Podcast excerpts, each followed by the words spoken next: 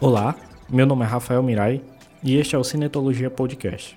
Neste episódio vamos falar sobre qualidade adaptativa de vídeo, a forma como o vídeo se adapta à velocidade da sua conexão de internet e como isso facilita a disponibilidade de um material em vídeo em celulares, em computadores e televisores.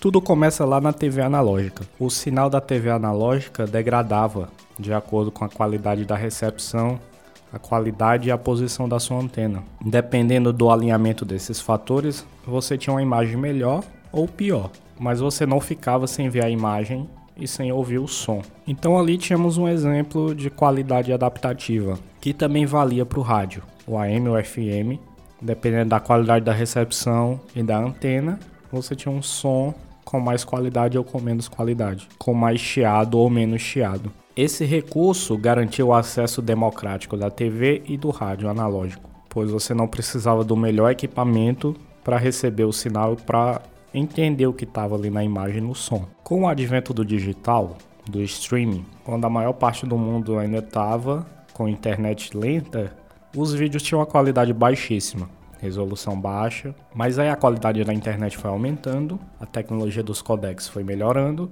e aos poucos tínhamos acesso a vídeos com qualidade melhor. Com essa melhora na qualidade dos vídeos, com a possibilidade de ter qualidades maiores e mais diversas, nem todo mundo tinha internet com a mesma qualidade. Então os streams disponibilizavam o mesmo vídeo em várias qualidades e você tinha ali uma opção para mudar: 240p, 360p, 480p, os algoritmos começavam a interpretar a velocidade da sua conexão e te dava a resolução baseada nisso, a qualidade adaptativa, e isso também servia para acesso mobile, né? Resoluções menores para serem acessadas no mobile.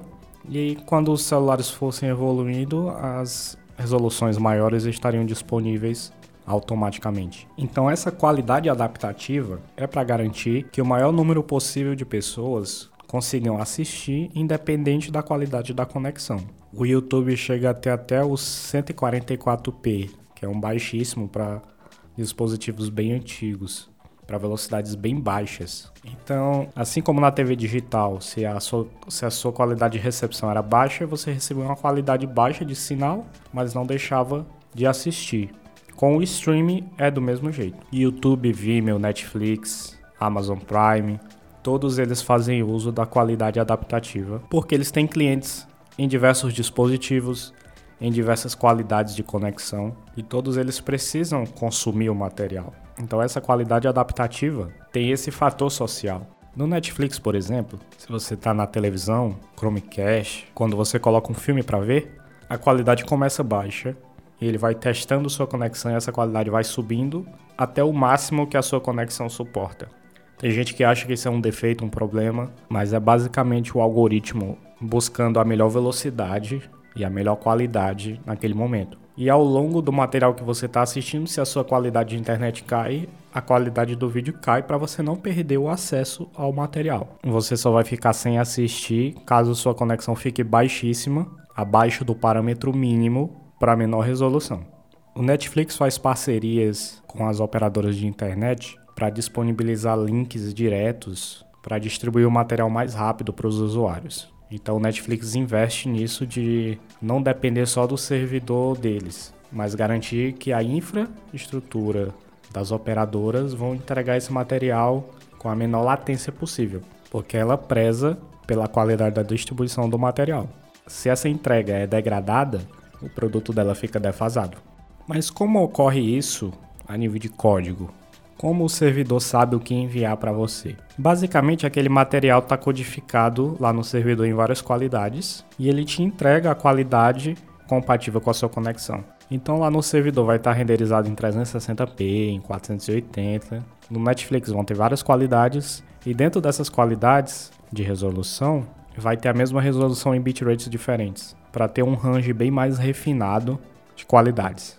Digamos que você está vendo um, um filme em 1080p no Netflix e sua qualidade de conexão cai um pouco. Então o Netflix diminui um pouco o bitrate do vídeo, mas ainda deixa em 1080. Então a qualidade não cai tanto. Se caísse logo para o 720p, que seria o ponto de resolução mais abaixo, né? Então enquanto você está assistindo, o algoritmo está de olho ali na sua velocidade de conexão para se ajustar ela automaticamente e dinamicamente. Tudo isso é viável com música também. Os streams de música podem fazer a mesma coisa, mas os streams de música se valem muito do cachê no seu aparelho. Se você ouvir uma música, ele deixa salvo para quando você for ouvir de novo, não precisar baixar de novo. Com filmes não dá para fazer muito isso porque os tamanhos dos filmes são muitos e muitos gigas, né? Mas se bem que o Netflix tem uma opção para você baixar o vídeo de um filme ou de um episódio de série para assistir depois, deixar pré-carregado, né? Essa qualidade adaptativa vale também para lives ou reuniões online. Então, tanto para quem assiste como para quem transmite. Por exemplo, tem uma reunião com cinco pessoas e a qualidade desses vídeos podem variar de acordo com a conexão de cada um dinamicamente, evitando que a comunicação se perca. Você encontra algo similar também nas conexões telefônicas de GSM, porque você pode estar relativamente longe de uma torre com um sinal baixo e precisa ter a disponibilidade da comunicação. Então lá também tem um algoritmo de qualidade adaptativa. Então tudo isso visa o acesso, visa a disponibilidade da obra audiovisual, de um vídeo, de uma música, para quem está solicitando, né? Se não houvesse qualidade adaptativa, o acesso seria verticalizado. Só quem tivesse uma qualidade de conexão muito boa e um dispositivo muito bom teria acesso ao material, o que não é interessante para quem está vendendo e distribuindo o material. Como eu disse anteriormente, lá no servidor eles têm o mesmo vídeo em várias qualidades. Já estão surgindo propostas de codecs que você não precisa fazer isso. Um único stream vai conseguir se adaptar aos dispositivos. Isso economiza muitos recursos de servidor, recursos de renderização. Então os streamers estão de olho nesses codecs mais avançados que estão surgindo, que vai poupar muitos esforços técnicos de servidor, né?